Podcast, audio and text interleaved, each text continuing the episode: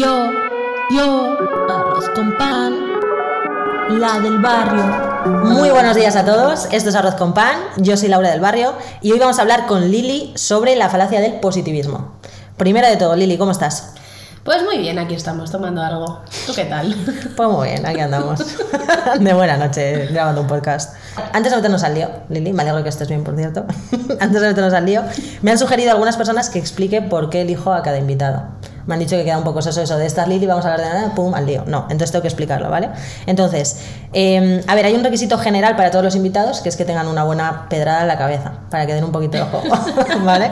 Pues te agradezco la, la consideración. Y el siguiente- segundo requisito es, eh, pues dependiendo del tema del episodio, que, que me encaje bien, ¿vale? Y en este caso, Lili nos encaja muy bien en este episodio porque eh, vamos a hablar de una cosa, eh, de un tema que a mí me, me enciende un poco, que soy un poquito hater, y yo creo que tú eres un buen contrapunto eh, para que esto no sea el episodio del odio, sino que haya un poco de, de todo, ¿vale?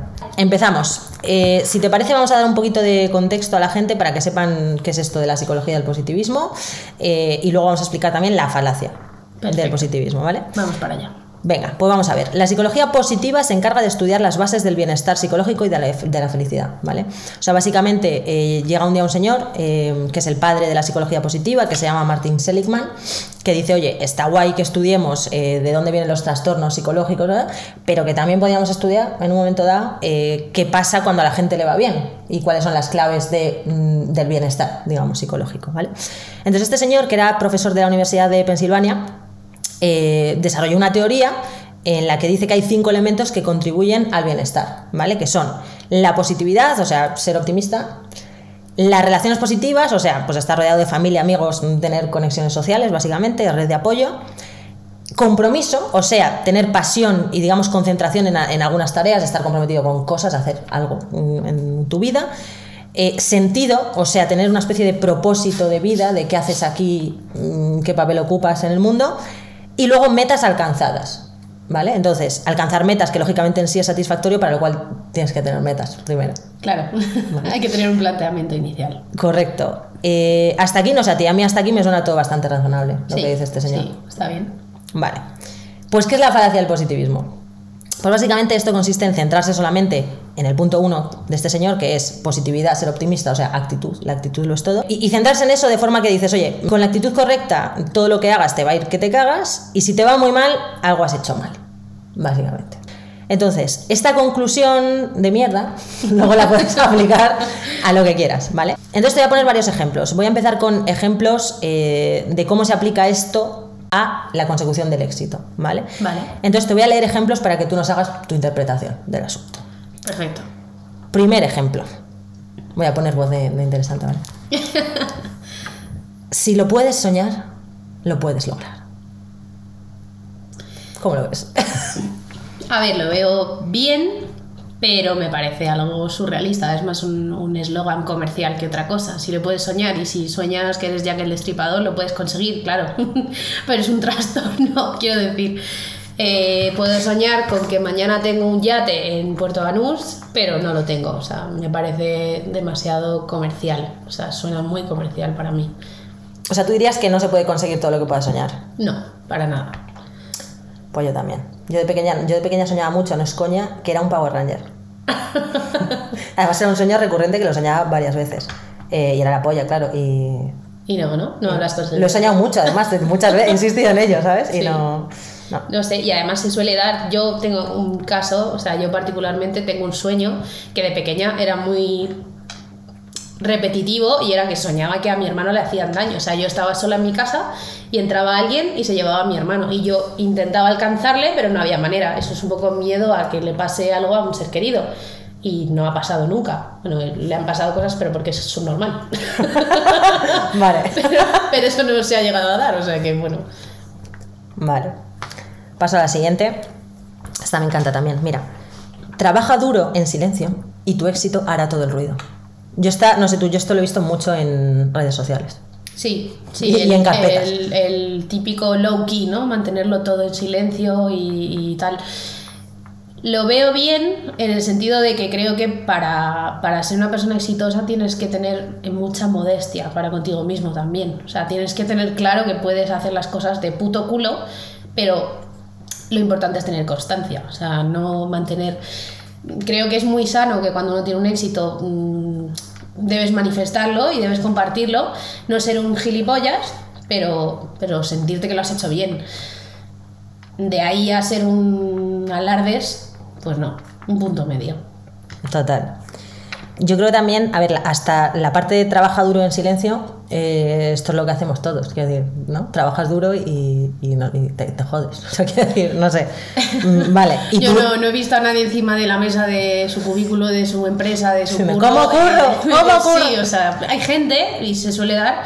Yo tengo, he tenido compañeros a lo largo de mi trayectoria breve en empresas así tipo pues consultoras y tal, que sí que es verdad que hay gente que se empeña mucho en hacer eh, notorio que se está esforzando. Es como, oye, que estoy, que estoy currando, ¿eh? De verdad, eh, y, y madre mía, qué estrés, madre mía, qué tal. O sea, eso es al final una necesidad que tienes a ti mismo de demostrarte que estás funcionando. Y al final la gente que necesita demostrarlo constantemente es que no está funcionando una puta mierda. Entonces, mm, Total. normalmente la gente que suele alardear es porque realmente tiene esa carencia y no sabe cómo gestionar un poco sus obligaciones y su éxito.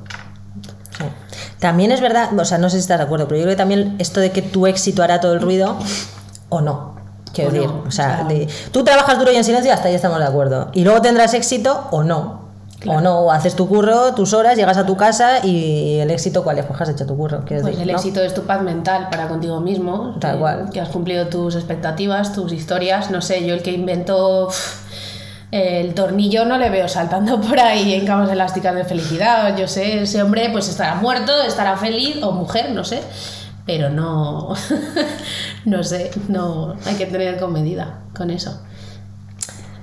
Vale, te voy a petar la cabeza. Venga, dale, me Verás. gusta. Esto eh, me apasiona, verás. Cuando te permites lo que mereces, atraes lo que necesitas. ¡Boom! Cuando te permites lo que mereces, atraes lo que necesitas. Primero habría que ver cómo llegas a la conclusión, primero de que no te permites lo que te mereces y luego cómo te permites finalmente lo que te mereces. ¿Cómo ves tú eso? O sea, yo estoy en un momento negativo de mi vida y no me permito lo que me merezco. ¿Por qué? No sé. No, no entiendo muy bien. Y lo de atraerás lo que tú o, o recibirás lo que tú des, depende. Depende. O sea, si te encuentras con un capullo, una capulla por la vida, pues es que la vida, eso es lo bueno. O sea, que de lo negativo se aprende mucho. Hay que tener una actitud positiva, pero de lo negativo es de donde más vas a sacar la lección y más, donde más a fuego te vas a grabar lo que tienes que mejorar para contigo mismo. Entonces, eso de la de soy un imán y atraigo todo lo bueno. Yo, joder, yo no sé, voy a empezar a gritar yate, a ver si atraigo un A yate o voy a gritar un Tesla, a ver si mañana me aparece un Tesla enfrente de la puerta, que no es lo primero que desearía, Estaría gracioso, pero estaría muy gracioso.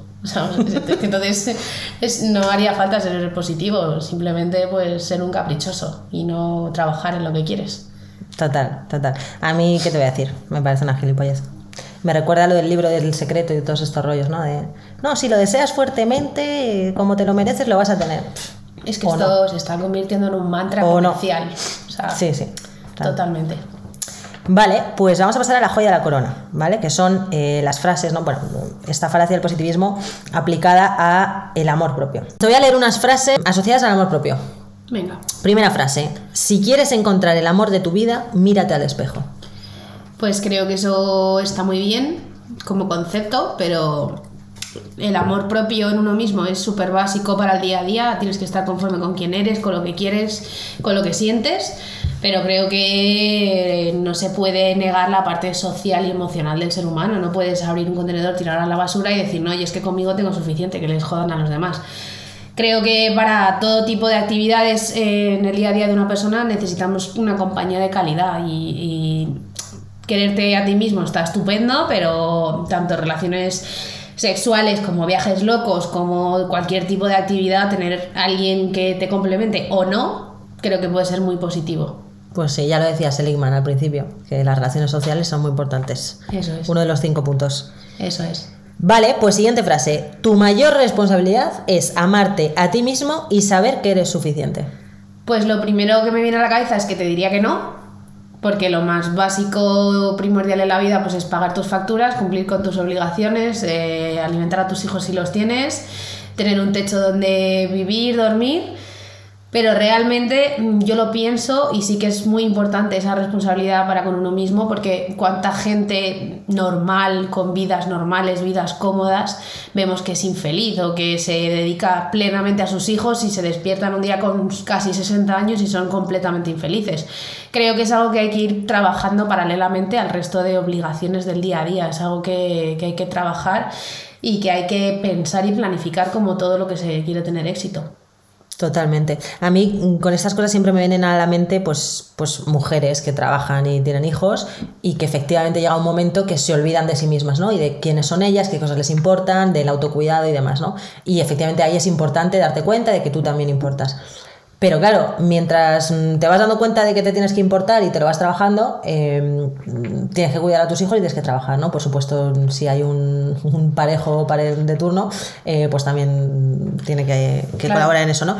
Pero que efectivamente lo de quererse es muy importante, pero lo vas haciendo mientras haces todo lo demás, no en lugar de todo lo demás. Y al final creo que es algo muy importante el, el saber enseñar eso a tus hijos, porque si tú misma o tú mismo no eres capaz de aplicártelo, ¿Cómo vas a inculcar eso, e, e, esa, esa sensación de amor propio? Es muy difícil. No puedes decir a tu hijo, no, tú quiérete súper bien y estupendamente, eh, yo no lo hago, pero tú buena suerte y buenas noches, ¿no? O sea, no, no casa. Mm, total. Vale, pues he dejado la mejor para el final. No apruebo algunas cosas que he hecho o soy o he sido, pero soy yo. Bueno, yo creo que en esta en particular, eh, si aprobases lo que has hecho, o sea, si no aprobases lo que has hecho, no eres tú mismo. O sea, puedes admitir el error y no aprobarte, pero decir, no, eh, apruebo lo que fui y lo que soy, pero mm, es que soy así. Eso es una negación de una parte de ti mismo. No sé cómo lo ves tú. Pues mira, yo esta frase, vamos, ya te he dicho que yo soy un poco hater de esto, ¿no? Pero yo esta frase lo que leo es, soy un hijo de puta. Soy un hijo de la gran puta. Pero es que soy así. Entonces eh, tengo que quererme, porque lo he leído en Mr. Wonderful, mm. y, tú me tienes que querer también, porque es que soy así. Entonces si yo te puteo y te hago cosas, es que tienes que entenderme, porque esto es así. Sí, es una justificación de, pues, de taras, de taras que hay que pulir, que hay que crecer y mejorar. Y es, digamos, la, la, respuesta cómoda, ¿no? Yo, yo, lo veo así, no es que, es que soy así, soy un capullo, es que pues, soy un maltratador, pero es que soy así, es que se me va la mano. Por ejemplo, como como te diría cualquier cosa, es que fumo mucho, pero es que soy así, es algo intrínseco en mí. Pues no. Total. Yo creo que hay gente que son unos egoístas y, hay frases que les vienen muy bien para luego usarlas de este tipo, ¿no? Entonces está esto de yo soy así y luego hay otra muy típica que seguro que la has oído alguna vez, que es que me estoy escuchando a mí mismo. Sí, me estoy, me estoy escuchando a mí mismo y de verdad lo siento mucho, no, no puedo quedar contigo esta noche porque me estoy escuchando a mí mismo y no me está apeteciendo y te lo aviso una hora antes. Efectivamente, entonces te van a dar por culo porque me estoy escuchando y no me apetece esto ahora, entonces mm, te apañas. Yo aquí lo que veo, pues eso, una falta de autoconocimiento y el no ser transparente con uno mismo al final te hace ser un capullo con los demás y este tipo de gente pues se agarra mucho a estas cosas. Hay gente que dice, joder, este mantra es la hostia, voy a hacer una marca, Mr. Wonderful, voy a vender tazas, en Navidad lo voy a petar y hay gente que se, se las se las agencia, se las queda para sí mismos y lo, lo van vendiendo como una justificación de sus actos de mierda. Tal cual. Tal cual. Vale, eh, Bien, este tema de, la actitud y de cómo influye para bien o para mal en, ciertas cosas se ha aplicado también a enfermedades, ¿vale? Y a curación. Entonces, no sé si, lo has oído alguna vez también, que básicamente esto, esta idea de que la actitud de los enfermos puede ayudar mucho a la curación o a la no curación. ¿Vale? Entonces, eh, antes de nada, vamos a hacer una cosa que es escuchar eh, los audios de algunos oyentes. Eh, primero nos va a decir su opinión sobre este tema Marta, desde A Coruña. ¿Qué opina esto?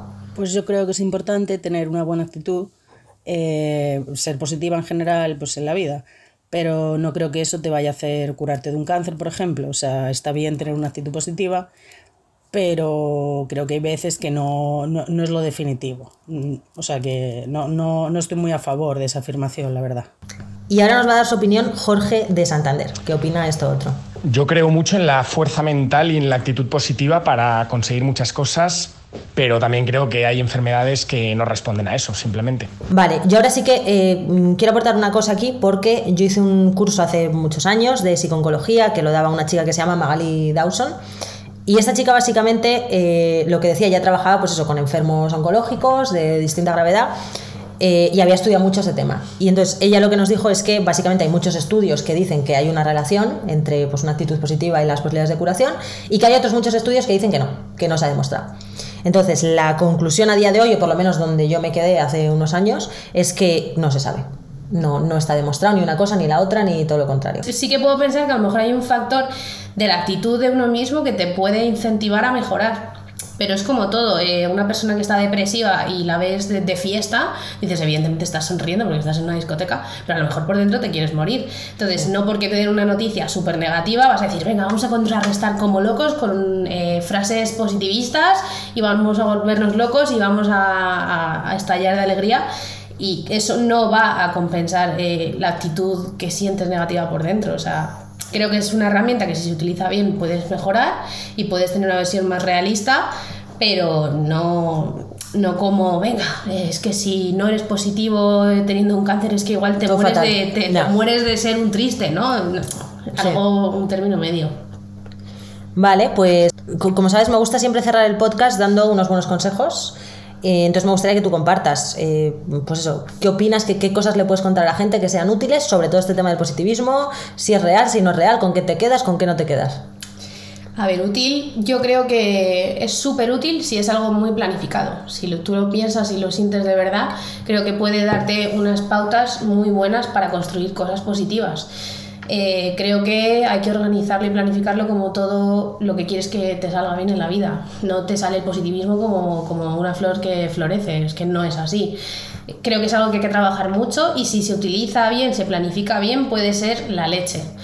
Y si no, pues puede ser una sensación falsa de positivismo enmascarando pues otro tipo de emociones que no sabemos gestionar. Ese es el consejo principal, pues planificación, al igual que cuando quieres hacer un arroz blanco con su ajito, te lo piensas bien y sabes que este es el agua que tienes que echar, este es el tiempo que lo tienes que tener, para que el positivismo realmente cale en tu vida, tienes que planificarlo y pensarlo bien. Perfecto, Lili, pues muy útil, muchas gracias por el consejo y mm, si te parece, para darle un toquecito de buen rollo, eh, les enseñamos nuestro temón. Perfecto, que ha quedado muy bien. Vale, pues dentro temón.